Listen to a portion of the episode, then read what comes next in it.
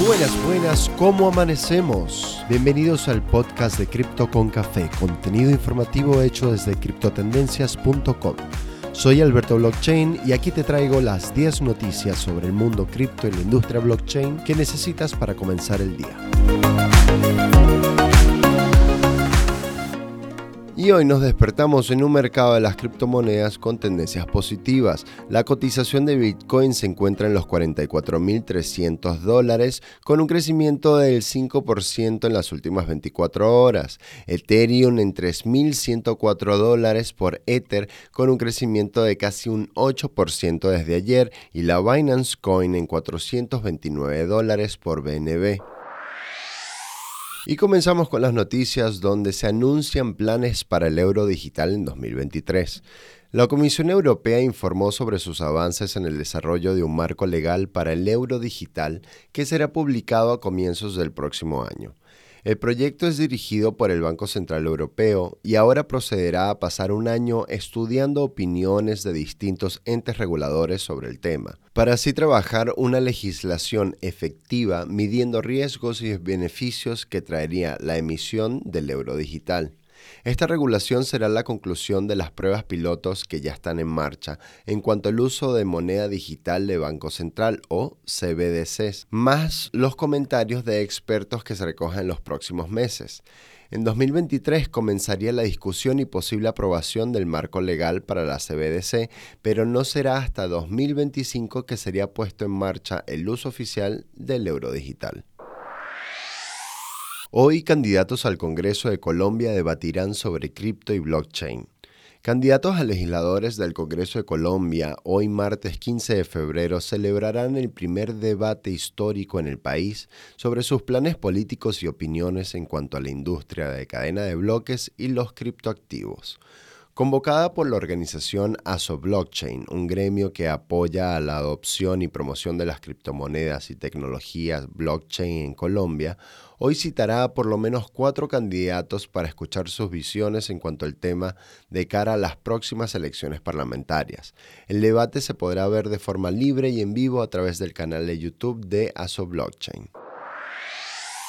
En Estados Unidos, el subsecretario del Departamento del Tesoro señala que los mineros de Bitcoin no deben pagar impuestos. En agosto del 2021, el Senado estadounidense aprobó la ley de infraestructura que entrará en vigencia en 2024 la cual incluye a los mineros de criptomonedas y staking pools en la misma categoría que las plataformas de intercambio y servicios financieros cripto, como nuevo grupo que deberá reportar ante el Servicio de Recaudación de Impuestos de Estados Unidos y que serán grabados bajo la nueva ley. El subsecretario Jonathan Davidson envió personalmente una carta el pasado viernes 11 a un grupo de senadores, diciendo que los que minan criptomonedas en el país no deben tributar como si fueran exchanges o brokers, argumentando que no encajan en la ley de infraestructura. Ya en el pasado, la senadora Cynthia Lumins había propuesto una enmienda para corregir las definiciones de broker y corredor de bolsa en la ley de infraestructura, para evitar así que se hiciera referencia a los mineros en la ley, pero no fue tomada y la vigencia de este proyecto ya entra en acción en los próximos dos años. Bajan calificación crediticia de El Salvador de cara al lanzamiento de los bonos de Bitcoin.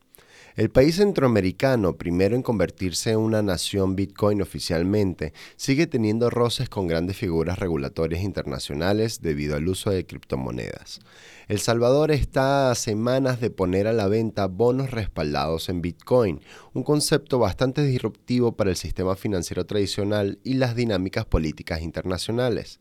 Es por ello que entes como el Fondo Monetario Internacional ya han mostrado su preocupación por la posible inestabilidad de estas medidas y han aconsejado al presidente Nayib Bukele abandonar sus planes cripto en el país.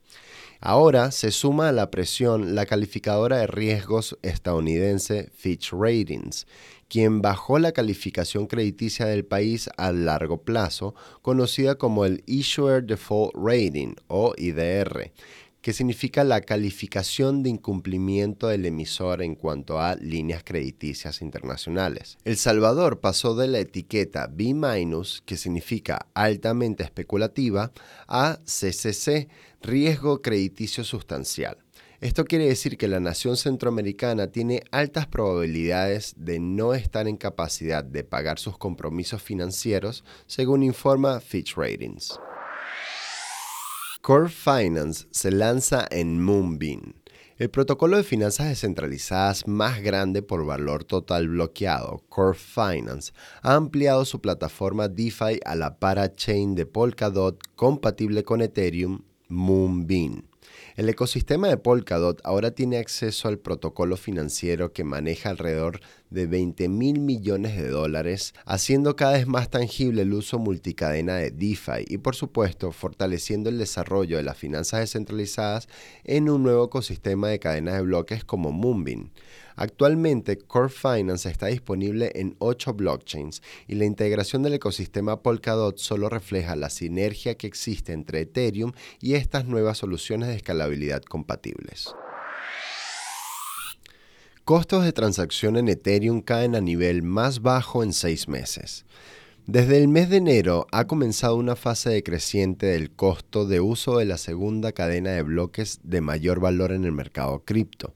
Las tarifas media y mediana de transacción en Ethereum han bajado a costos que no veíamos desde septiembre del año pasado. Según datos de Blockchain, el descenso ha sido más del 70% en solo un mes.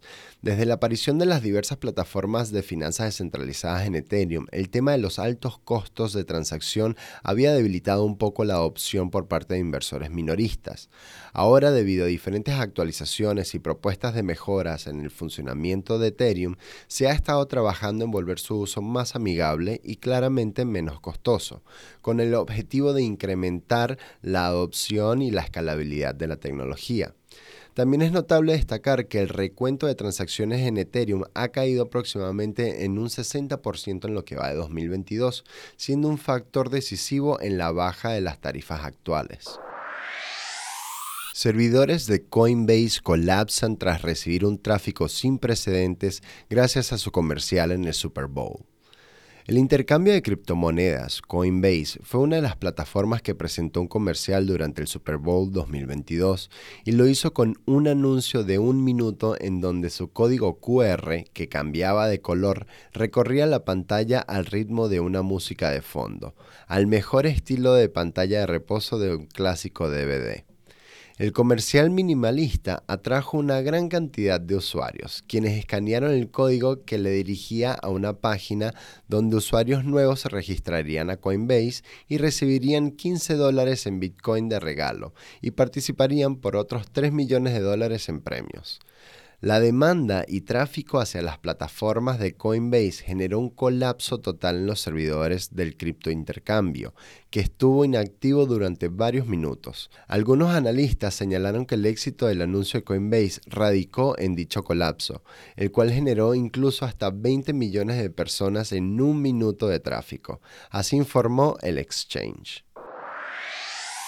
Un 74% de todos los fondos robados en criptomonedas a través de secuestro de datos se envían a Rusia.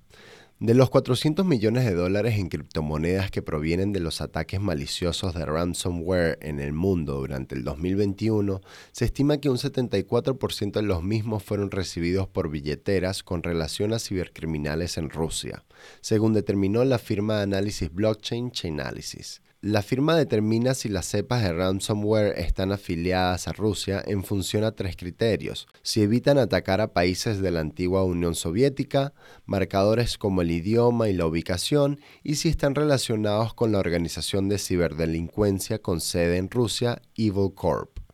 Durante 2019 y 2021, entre el 29 y 48% de todas las criptomonedas que se enviaron a direcciones pertenecientes a empresas en el centro financiero de la capital rusa provenían de direcciones ilícitas y riesgosas, según el informe de Chainalysis.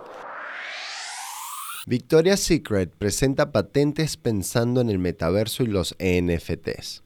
Siguiendo los pasos de otras marcas de la industria de la moda como Gucci, Balenciaga o HM, la popular Victoria's Secret está dirigiendo su mirada hacia la virtualidad del metaverso, motivo por el cual la compañía de moda presentó una serie de registros de su marca ante la Oficina de Patentes y Marcas estadounidense. En dichas patentes, Victoria's Secret presentó solicitudes para coleccionables digitales basados en tecnología blockchain, como imágenes y videos, al igual que bienes virtuales como ropa, calzado, accesorios y más, los cuales pueden utilizarse dentro de mundos virtuales y eventos enfocados en el mundo de la moda.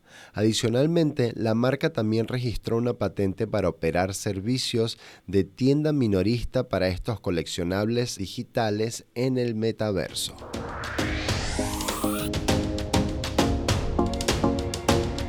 Y eso ha sido todo por hoy. Gracias por acompañarnos en Cripto con Café, tu resumen diario de noticias sobre el mundo cripto y la blockchain que necesitas para comenzar el día. Recuerda visitar nuestra web criptotendencias.com. Síguenos, comparte, síguenos en las redes sociales. Quienes habla Alberto Blockchain. Hasta la próxima.